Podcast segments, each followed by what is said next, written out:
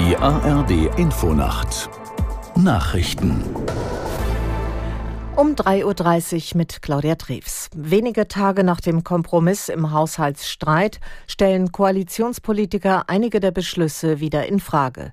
So erklärte Finanzminister Lindner, er könne sich vorstellen, mit seinen Kabinettskollegen noch einmal darüber zu sprechen, ob die Subventionen für Agrardiesel wirklich wegfallen sollen. Aus Berlin Barbara Kostolnik. Lindner weist dabei Landwirtschaftsminister Özdemir von den Grünen an seiner Seite. Auch Özdemir hatte sich zuletzt skeptisch darüber geäußert, dass im Zuge des Abbaus von klimaschädlichen Subventionen, zu denen Agrardiesel gehört, Landwirte künftig mehr für Treibstoff zahlen sollen. Sein Parteifreund Bundeswirtschaftsminister Habeck will hingegen daran festhalten, Landwirten ihr Dieselprivileg zu streichen. Der Bauernverband hat bereits heftige Kritik geübt und Protestaktionen angekündigt. Am Montag sollen Landwirte vor dem Brandenburger Tor demonstrieren.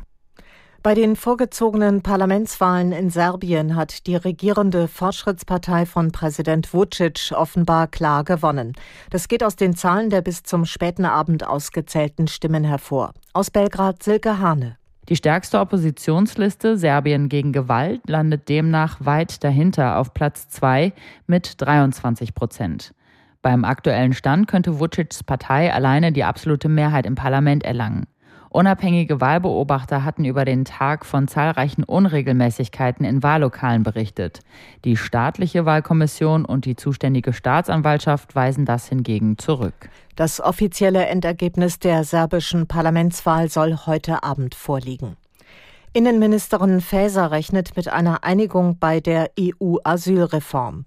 Heute stehen dazu in Brüssel die entscheidenden Verhandlungen zwischen Kommission, Europäischem Rat und EU-Parlament an.